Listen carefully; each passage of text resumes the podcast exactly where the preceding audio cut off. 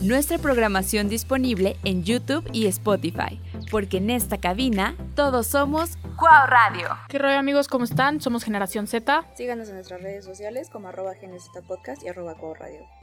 Bueno chicos, hoy vamos a hablar Chiques, de... por favor. Eh, chiques, Inclusives. hay que ser inclusives. Eh, vamos a hablar de un nuevo tema y hoy vamos a hablar de por qué es la importancia, bueno, cuál es la importancia de que los padres no, no nos vean como amigos a sus hijos. Y a que los hagan- padres como si fuera mamá acá. Como si nuestro público fueran papas. Sí. Eh, a ver, perdónenme. Que nuestros papás no sean nuestros amigos. Más sean nuestros padres, ¿no? Obviamente. Discúlpenme, discúlpenme. Que sepan como la diferencia entre ser una figura paterna y una amistad, porque son El cosas muy diferentes. Este, creo que es un es como un tema importante, ya que creo que pasamos como en una etapa de nuestras vidas que queremos que nuestros papás sean nuestros amigos, ¿no? Y que sean como cómplices de lo que hacemos, tengamos la confianza de que súper cañona de decir no me van a regañar o no me van a castigar o lo que sea. Y este, y creo que a un punto está bien, pero creo que llegas a una madurez en la que entiendes el por qué el papá tiene que tener un rol de padre, De padre. ¿sabes? En el que te educa, te establece límites, te orienta, o sea, como que todos esos, como esos lados, ¿no? Pues sí, como cosas importantes que se tienen que establecer en la relación de padre e hijo. Este, y no sobrepasar eso porque una amistad es muy distinta a un rol de un padre con el hijo. Y cómo Ah. es esa relación. Perdón.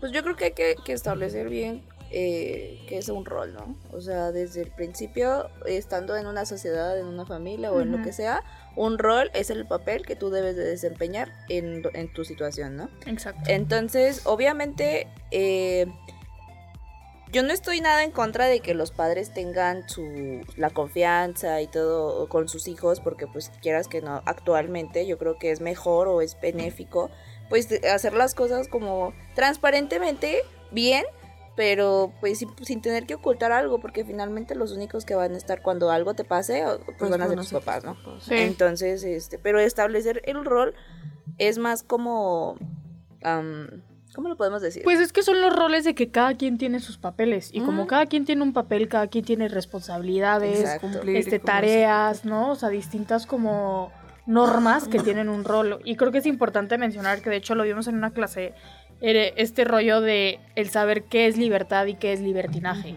La diferencia que existe en no por poner reglas significa que eres una persona estricta, estás poniendo una estructura. Porque ya diferencias, libertinaje es que la persona, el niño, lo que quieras, Hace haga lo lo que se le pegue la gana. Entonces no hay estructura, no hay normas, no No hay, hay límites, no hay responsabilidad porque no hay consecuencias, ¿no? Exacto. O sea, Aparte siento que no hay respeto. O sea, Ujú. Yo en mi caso personal, yo tuve un estilo de crianza muy de amigas porque mi mamá es muy chica. Bueno, eh, cuando, cuando me tuvo tenía como 18 años, ¿no? Entonces mi mamá era una niña jugando con una niña, ¿no? Entonces, ella en su intento de no tener una madre como, como, o sea, su madre tuvo un rol muy fuerte en su familia, ¿no? Sí, o Entonces, sea, como que quiso cambiar el Sí, rol de madre y- que ella y quiso- tuvo. y dijo, yo hubiera querido, a mí me lo decía, ¿no? Yo hubiera querido tener una mamá como yo, porque, este, porque pues yo te di la confianza, bla, bla, bla, bla, bla. Y, y así, entonces hasta cierto punto, yo, obviamente yo veo a mi mamá como una figura de respeto, hoy que estoy grande, porque cuando Sí. fui adolescente como que sí hubo cierto conflicto con eso del Sí, como que respeto. esa línea estaba borrosa, ¿no? Exacto. Hoy en día, o sea, yo, yo soy una persona muy lepera, amigos, por si no se han dado cuenta.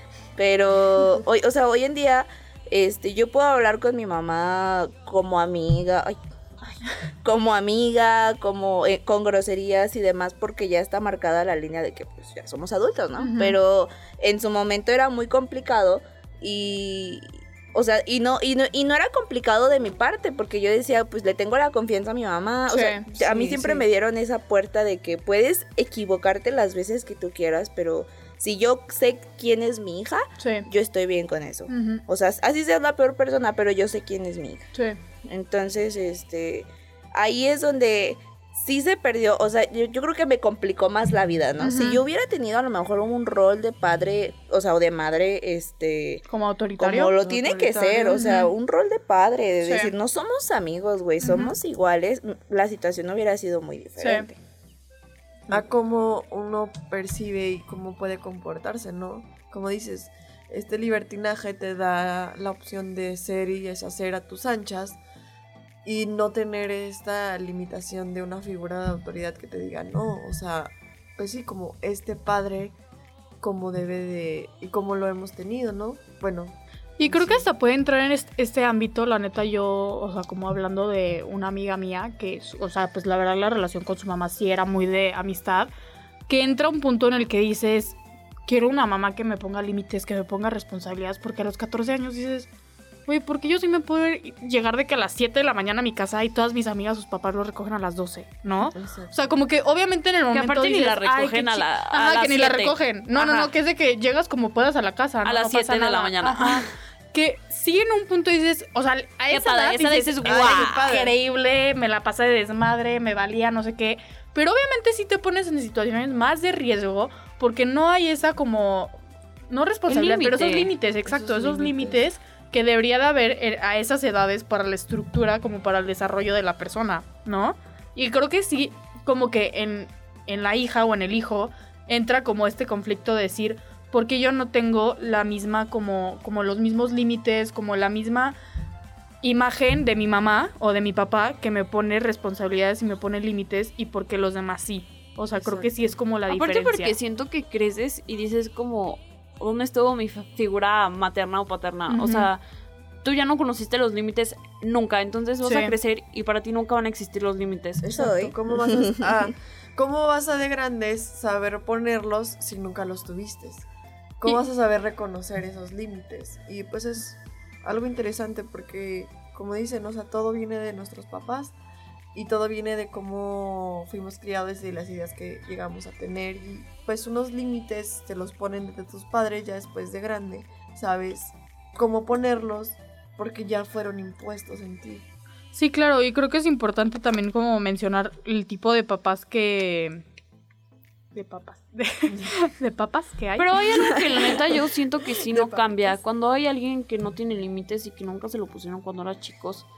Y el hecho de que, ay, siempre veo, vi a mi mamá como mi amiga y mi mamá fu- fumaba marihuana conmigo y qué a gusto. Siento que cuando llegas a crecer, como que todas esas cosas que a lo mejor viviste de adulto te van a como a generar como una crisis. Sí. o sea, lo sí. que, o sea, lo que quiero llegar es como de que tienes 40 años y dices como de que a huevo que quiero salir como, no sé, quiero ir a McDonald's. O sea, como que vas a empezar a querer vivir cosas que a lo mejor no viviste cuando estabas chico. Sí. O como todas esas cosas que a lo mejor hiciste como muy a temprana edad y como que empiezas con el afán de que, ay, quiero que me regalen un peluche en vez de que me hayan regalado una cajetilla de cigarros. Sí. O como que te van a empezar a llegar como esas crisis de que feas, porque aparte, aparte yo creo que esas crisis van a llegar sin límite, o sea, nunca lo vas a querer como explotar hasta el tope, al punto de, como tú dices, como de ponerte tanto en riesgo, Sí. porque yo creo que nunca, alguien que nunca tuvo límites de chico, yo creo que nunca en su vida va a Vas poner límites. poner Es que creo que es lo mismo que estábamos hablando como los tipos de padres que hay, que hay padres autoritarios, hay padres permisivos, hay padres pasivos, que los pasivos son como en una generalidad como un inter entre los dos, ¿no? Que hay como libertad pero hay estructura. Porque creo que mucho lo que se menciona es el decir, es que si eres súper estricto, en algún momento se va a salir y lo va a hacer todo. Bueno, ¿no? o sea. Que es, una que- realidad. que es sí, eso sí eso estoy sí de acuerdo, la neta. O sea, ustedes están tocando el punto extremista de no tener límites, pero también el punto extremista de los límites, los padres sobreprotectores. sí. Ay, Puta, al- le haces un daño al adolescente o, o niño cabrón, o sea, Sí, de- sí, sí. Es, es- mi mamá me ponía ese ejemplo, ¿no? De que los, los- sus papás sobreprotectores, sus hijos son como los perritos. Cuando los tienes tanto tiempo encerrados y les abres la puerta, van a Sí, se van a salir salir corriendo, sí, claro. Entonces dices, o sea, sí, está bien como tener un punto medio. La neta no comulgo con Besauri en el punto de... De, de los límites. Sí, de que si, tienes- si eres una persona que no que toda la vida no te ha puesto límites, jamás los vas a tener. No creo que Yo sea por que ahí. Es que siento porque que todo más es bien mala, ¿no? vas creciendo Terapia, como bro. adulto y tú mismo te vas poniendo tus límites. O sea, como que tú mismo te vas comportando con, con la mamá que te faltó. O sea, tú misma te vas poniendo en ese papel, más bien creo. Y sin, o sea, y sin tocar tema de relaciones, ¿no? Ni- de, ni de estilos de apego. Pero finalmente contigo mismo, yo, yo me proyecto totalmente en este Sí. tema. O sea, yo soy de que comprar llaveros de Winnie Pooh porque ca- carencias de, de infancia, ¿no? Y Pero- te digo, tengo un claro ejemplo en mi familia, un primo, que es así. O sea, su mamá desde, desde chico le, restri- le restringió muchísimas cosas. Y, es, y ahora que ya es mayor de edad, lo ves totalmente diferente. Es como de explotando, como dicen, todas esas cosas que no pudo. Y ahora con el miedo de decir, ay, Pues es que o Son los niños que cosas". más salen y drogas, alcohol, Exacto. salidas, lo que quieras, porque nunca habían estado expuestos a eso. Entonces salen a fiestas y es cuando ya ven todo el golpe de decir, es que ya todos lo hicieron Exacto. y yo no. Entonces déjalos alcanzo y me voy con todo, ¿no? Entonces creo que por eso es siempre como tratar de mantener un equilibrio de sí autoridad, o sea, sí de tener autoridad, sí tener responsabilidad, pero también darle la confianza a los hijos de, de poder ex- expresarse, de no que todo tenga una... O sea, que no todo tenga una represalia a lo negativo, ¿saben? O sea, creo que es importante como el saber eso, la neta. Es que también depende un chingo, pues, perdón, depende mucho de la del, del- es que a lo mejor es bien fácil para nosotros decir así de que no, pues este la los papás deben de hacer esto, esto, esto. Honestamente nadie tiene un manual para ser papá. Y, y, y también entiendo mucho, no justifico, pero sí entiendo mucho que pues la manera en la que criaron a nuestros padres era muy diferente a la que tuvieron hoy, ¿no?